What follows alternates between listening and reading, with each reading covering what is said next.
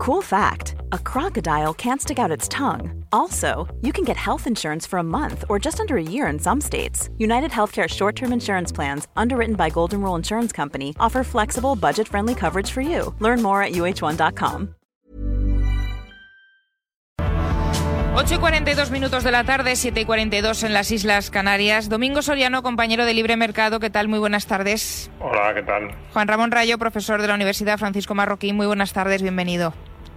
Buenas tardes. Y si os parece a los dos, eh, Domingo Rayo, vamos a arrancar con la noticia que hasta ahora pues eh, abre prácticamente todos los eh, digitales de este país. Bruselas asume que el mercado eléctrico europeo no funciona y prepara una intervención de emergencia. Ahora os voy a preguntar si os ha sorprendido o no este anuncio repentino hoy, este, este lunes, de repente, 29 de agosto, por parte de von der Leyen, pero primero vamos a escuchar cómo lo ha justificado la presidenta de la Comisión.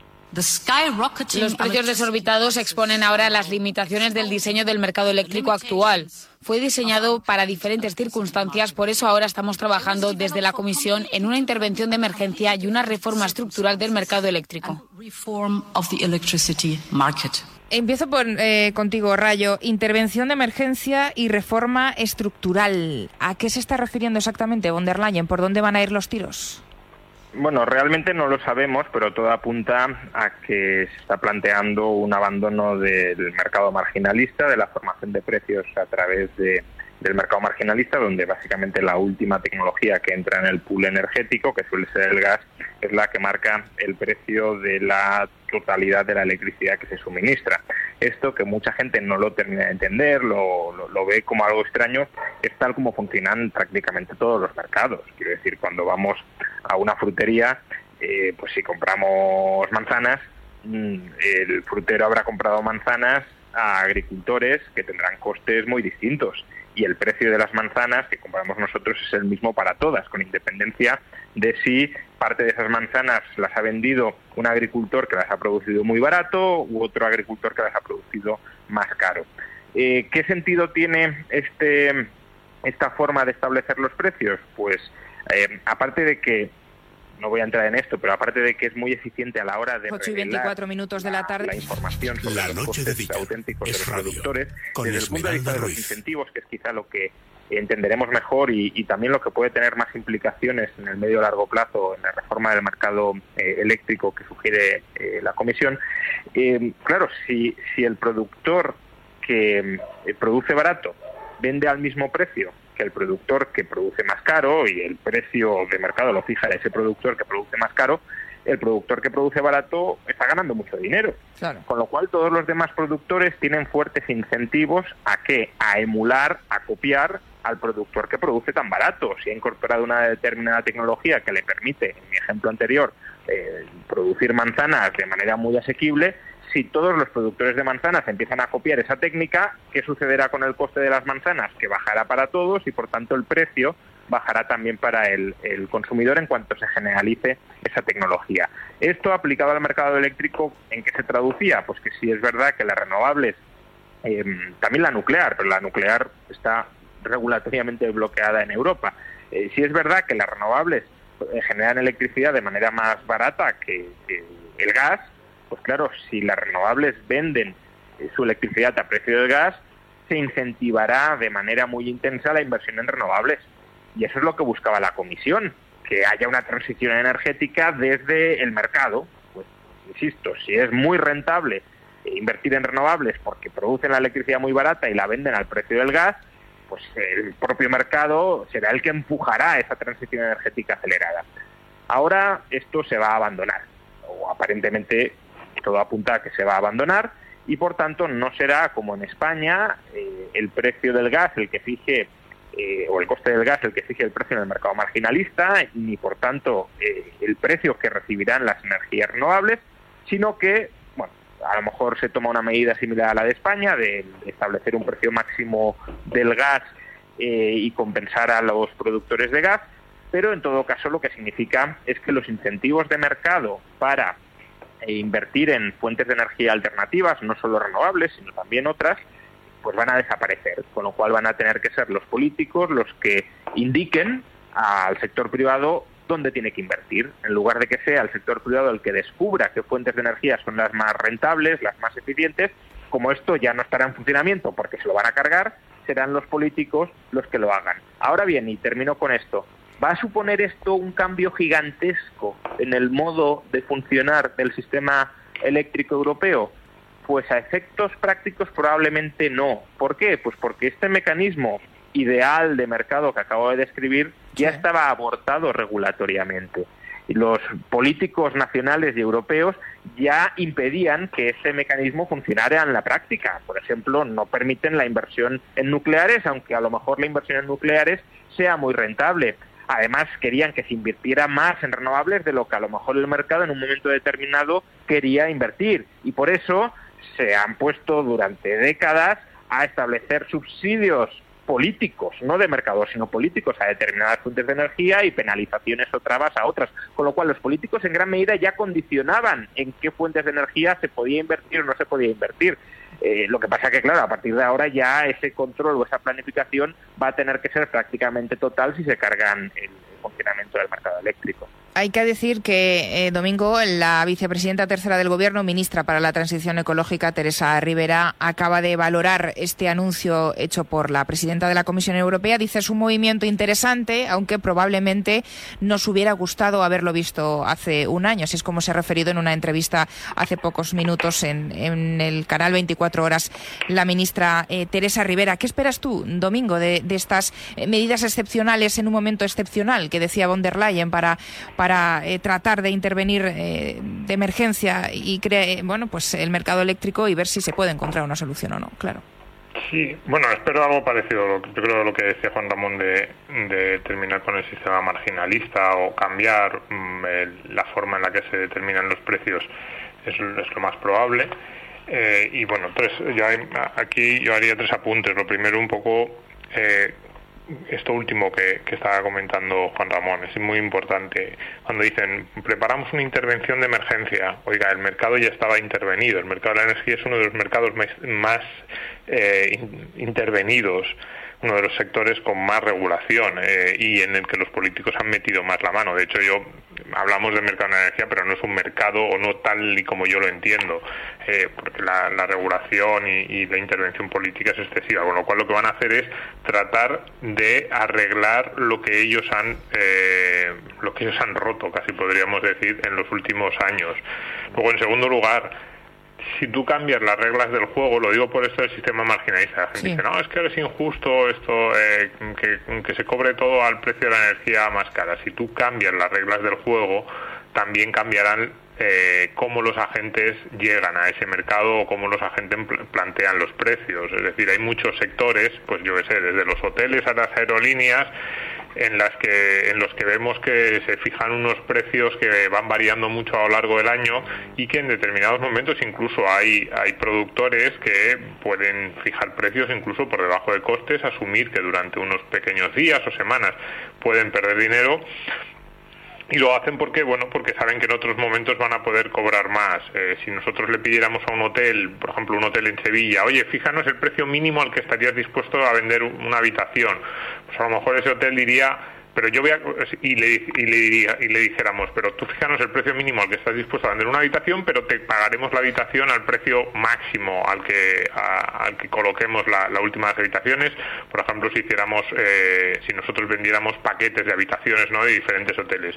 O sea, a lo mejor ese hotel decía, bueno, pues yo te vendo la habitación siempre a 25 durante todos los días del año, es mi, mi precio de entrada, porque, bueno, a ese precio por lo menos cubro los costes variables y, y bueno, pues eh, ese precio mínimo pero lo hace ese hotel, por ejemplo, digo, en Sevilla, porque sabe que en Semana Santa, en feria, en verano, en los momentos puntuales pico del año, va a haber gente que no va a poder, evidentemente, ir a ese precio y va a poner precios de 150, 200, 250 euros y a él dice, bueno, pues ya está, yo en los meses de febrero de... Millions of people have lost weight with personalized plans from Noom, like Evan, who can't stand salads and still lost 50 pounds. Salads, generally, for most people, are the easy button, right? For me, that wasn't an option. I never really was a salad guy. That's just not who I am. But Noom worked for me. Get your personalized plan today at Noom.com. Real Noom user compensated to provide their story. In four weeks, the typical Noom user can expect to lose one to two pounds per week. Individual results may vary. I'm Sandra, and I'm just the professional your small business was looking for. But you didn't hire me because you didn't use LinkedIn jobs. LinkedIn has professionals you can't find anywhere else, including those who aren't actively looking for a new job but might be open to the perfect role, like me. In a given month, over 70% of LinkedIn users don't visit other leading job sites. So if you're not looking on LinkedIn, you'll miss out on great candidates like Sandra. Start hiring professionals like a professional. Post your free job on linkedin.com/people today. A lot can happen in 3 years. Like a chatbot may be your new best friend. But what won't change? Needing health insurance. United Healthcare tri-term medical plans underwritten by Golden Rule Insurance Company offer flexible, budget-friendly coverage that lasts nearly 3 years in some states. Learn more at uh1.com. noviembre, que, son meses de muy baja demanda, cobro ese mínimo, en los meses de muy alta demanda cobro como cobre el último que entra al mercado. Si nosotros a eso te le decimos, no, no, no, pero te vamos a pagar por la oferta que tú hagas, entonces ya no va a poner 25 euros en febrero, no va a poner 25 euros todos los días del año. Lo que va a hacer es tratar de mirar más o menos cada día cuál es el precio que puede cobrar en función de cuál sea también la demanda de viajeros y cuál estime que si nosotros, por ejemplo, si somos un tour operador, cuántos viajeros tendremos en cada uno de esos momentos. Y probablemente lo que va a ocurrir al final es que el precio que va a cobrar va a ser más alto, porque en esa estimación va a, va a intentar siempre tirar un poco por arriba. Si nosotros le decimos, pon el precio más bajo posible al que tú entrarías en ese, en ese tipo de ofertas, pero te pagaremos por el, por el último entrante, por el que, el, que cobre el último entrante, su, su incentivo es a decirte el precio que realmente para él es más eficiente y para el, precio en el que los días que realmente no hay nada, nada, nada de movimiento más puede ganar. Pues un poco algo así podríamos eh, hacer el equivalente en mercado eléctrico. Si nosotros cambiamos las reglas del juego, las empresas cambiarán la forma de entrar a ese mercado y ya no, ya no dirán esos precios de cero que decían ahora, porque evidentemente marcaban esos precios cero o muy cercanos a cero porque sabían que iban a cobrar el precio eh, de no iban a cobrar ese precio todos los días y si habría y si había tecnologías que entraban más caras al mercado cobrarían más cara entonces van a cambiarlo. Y luego en tercer lugar una cosa importante. En Europa en general nos hemos estamos dándole vueltas a un trilema con la energía una especie de de tres patas que son incompatibles. Es decir, hemos decidido que queremos un sistema eléctrico 100% renovable o lo más cercano. Bueno, estamos lejísimos, pero digamos que ese sería como una especie de objetivo, acercarnos a ese 100% renovable. En segundo lugar, queremos que sea muy, muy, muy barato, lo más barato posible y que las empresas no ganen dinero. Y en tercer lugar, queremos que sea fiable y estable. Y es como, mira, no, las tres cosas son incompatibles. Por lo menos una, por lo menos una tienes que dejar. Es decir, si, si quieres que sea 100% renovable, eh, y barato, entonces no va a ser ni fiable ni estable. Entonces va a, ser, para tener apagones. Bueno, pues si solo tiene renovables, puede ser relativamente barato, habría que ver cuánto, pero entonces vas a tener apagones, pues no tiene suficiente potencia instalada para todos los momentos del año, sobre todo cuando las renovables no estén funcionando.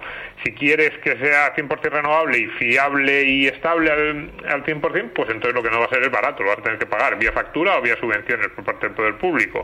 Y si quieres eh, mm, que sea muy barato, fiable y estable, eso ya lo tenías que no sea renovable. Entonces deja que las fuerzas del mercado y sobre todo que las tecnologías más eficientes, la nuclear, pero también muchas veces las energías fósiles, entren en juego.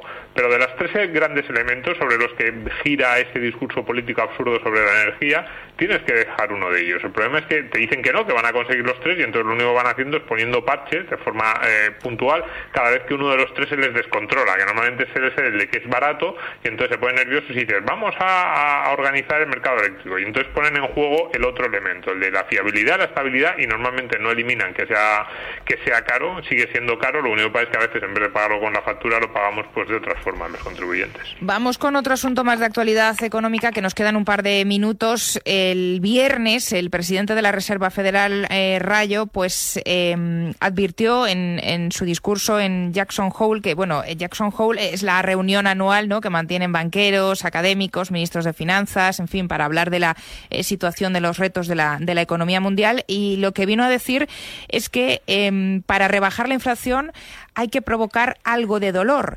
¿Qué pasa? Que inmediatamente después, eh, bueno, pues los mercados internacionales se desangran, eh, el contagio, por ejemplo, en Europa fue instantáneo, mm, eh, una ola de reacciones en todos los índices de todo el mundo. yo no sé si, si esto causó tanta sorpresa o no y si no se podía deducir que el mensaje del presidente de la Reserva Federal iba a ir por aquí, ¿no? Que para restablecer la estabilidad de los precios, pues probablemente habrá que mantener una política monetaria restrictiva durante algún tiempo.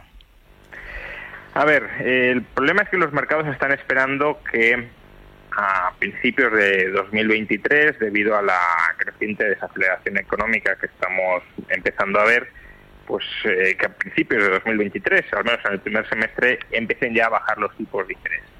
Y claro, si esas expectativas se instalan en los mercados, eh, entonces el objetivo que busca a corto plazo la Reserva Federal, que es que se endurezcan las condiciones financieras, pues no se va a materializar, porque si los bancos ya anticipan que, en, ocho meses eh, van a volver los tipos de interés bajos, pues ahora mismo ya los tipos no van a subir tanto. A lo mejor suben un poquito, pero no tanto como deberían subir. O el Euribor a un año tampoco subirá tanto como debería subir.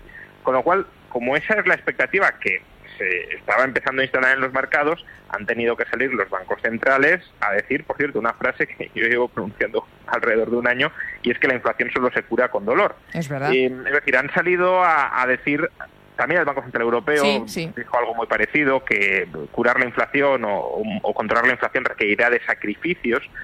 Eh, básicamente lo que están diciendo es, miren, aunque la economía se frene, aunque entremos en recesión, nosotros no vamos a cambiar el rumbo. El rumbo es subidas de tipos de interés, restricción de la política monetaria. Y mientras la inflación no esté absolutamente bajo control, por mucho que caiga la economía, nuestro objetivo es luchar contra la inflación. No se confundan. Y ese es, ese es el, mensaje que han querido trasladar. Ahora, esto es relativamente fácil de decir, es verdad que conlleva consecuencias, como lo que tú mencionabas, de que bueno, el viernes los mercados se dieron un, un, buen batacazo, pero, pero es relativamente fácil de decir cuando la economía no está en recesión. Ahora falta por ver qué sucederá realmente si la economía entra en recesión, ya sea la europea, ya sea la estadounidense, si el desempleo empieza a aumentar, es decir, si las colas de parados empiezan a alargarse. en ese contexto, ¿qué harán los bancos centrales si la inflación no está bajo control? Porque si está bajo control no hay duda de lo que harán, pero si no está bajo control, ¿qué harán?